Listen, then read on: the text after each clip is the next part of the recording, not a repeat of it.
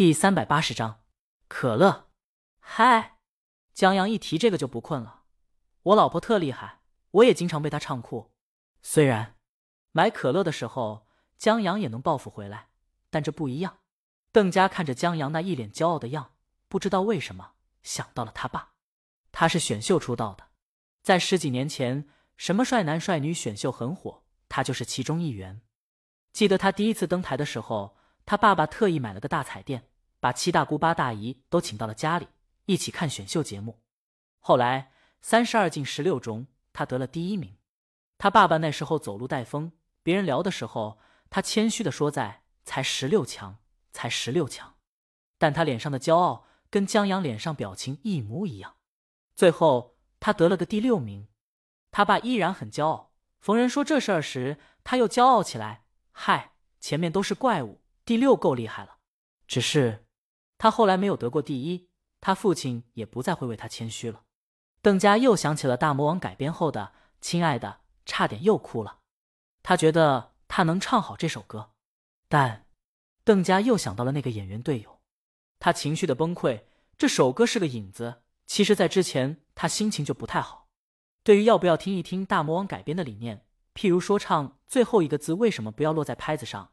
这样不只是学习大魔王作曲的理念，同时也是在理解歌曲情感的表达。在大魔王在出门前，他同意先听一听歌了。在大魔王出门后，他又后悔了，跟队友说了说，然后就跟那个演员队友有了争执，彼此之间说了几句不大好的话。那演员说他处处显得自己特别能，硬熬学霸人设。他听了心里挺不是滋味的，因为在前几期节目播出以后。他表现不错，成绩不错，在观众投票也挺受欢迎的。但负面新闻肯定是逃不过的。这些负面新闻大多集中在队友说的那几个点上，冷嘲热讽他一个压根没怎么火过的歌手，硬熬学霸人设，处处显摆自己能力，歌挑最难得。然后在前面七人团的时候也是如此，显得自己特能。结果队友淘汰了两个，自己轻松进入下一轮，他都快成心机婊人设了。然后。后面正好又碰到大魔王用吉他演唱这首歌，作为引子，一下子把他整崩溃了。邓家拿着可乐坐到休息的沙发上，忽然想问一个问题：现在是不是都不喜欢上镜的？江阳已经回到原来的位子上了，把可乐打开，打算玩游戏了。可这屋子里就俩人，不说话也不合适。他打开游戏，随口说：“那是肯定都喜欢不上镜的，就好像我本来犹豫要不要喝可乐。”结果你喝了我的可乐，你一个艺人都不注意，我喝起这罐可乐就更心安理得多了。江阳就差冲着镜头来一个责任不在我了，万一呢？万一装没心黑，把这片段剪下来丢给他老婆呢？邓家，他看着可乐，心想这人会不会聊天？本来心情就不好，这时还往伤口上撒盐呢。他转问一句：“那你上镜吗？”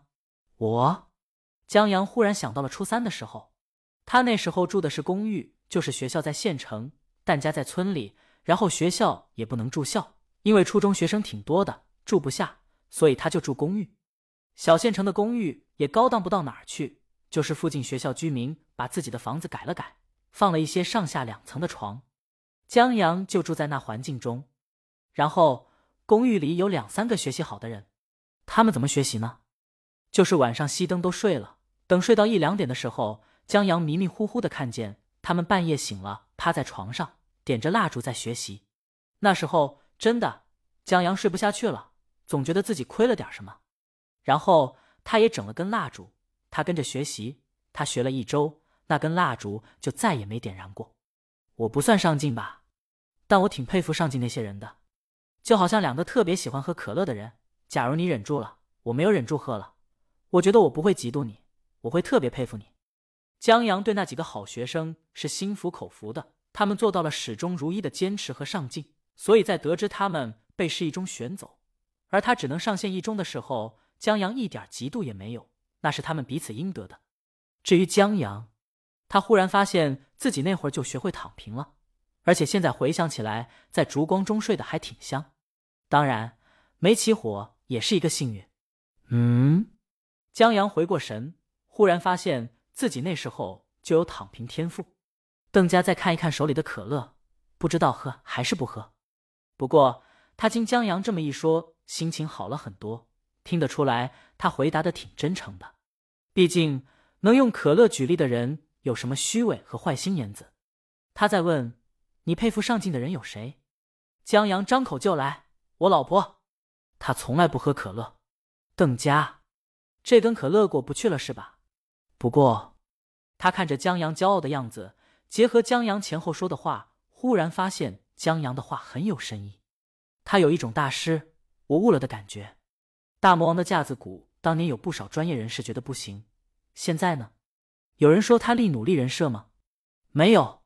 有人说李煜硬熬大魔王人设。显得自己特能吗？没有。邓家觉得道理很简单，因为大魔王横扫歌坛，当得了天王对手；因为他写歌恣意飞扬，当得了渣男，说唱里爆得了粗口，不按套路出牌，却又让人心服口服。江阳的话是想告诉他，不要在乎别人的看法，因为很多人就像女演员一样，他自己努力不起来，也不想让别人努力。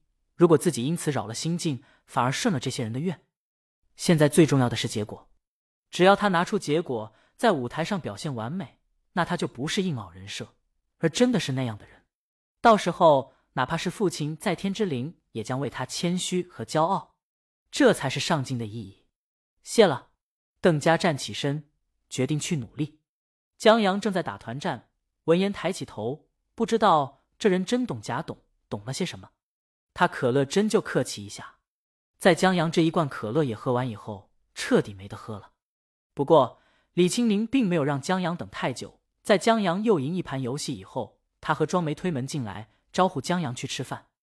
至于邓家，在放下那些负面和队友的话后，他心情舒畅很多。在节目录制结束以后，助理开车带他出园区的时候，他甚至还打算回去再多练习一下。亲爱的，在进了市区，路过一家书店的时候，邓家忽然想起。江阳是江阳的传闻，江阳说话这么深刻，他得买两本他的书看看。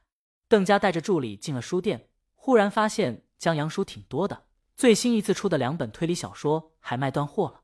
邓家惊讶，这也太火了吧！本章完。